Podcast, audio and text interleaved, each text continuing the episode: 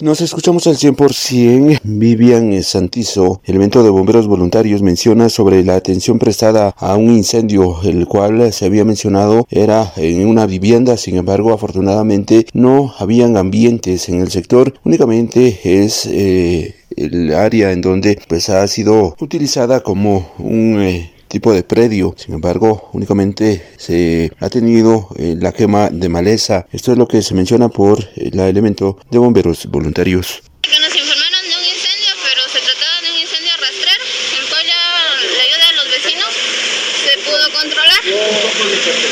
Eh, al llegar al lugar ya no habían llamas que aledaños, ¿verdad? Que provocaran daños a, la, a las viviendas. Por lo cual fue, se combatió las llamas y se quedó todo en su combatido. La otra es de que se ignoran los datos de los dueños, ¿verdad? Porque no aparece. ¿Los vecinos eh, inicialmente iniciaron a combatir el fuego? Sí. El llamado a la población entonces para, eh, para evitar ese tipo de incendios ya que es en zona céntrica más que todo. En el caso como los vecinos de, de esta área, de que siempre tratemos de mantener limpias nuestros, nuestras viviendas, ¿verdad? Para evitar estas, estas causales de los incendios. ¿Algún tipo de daños materiales?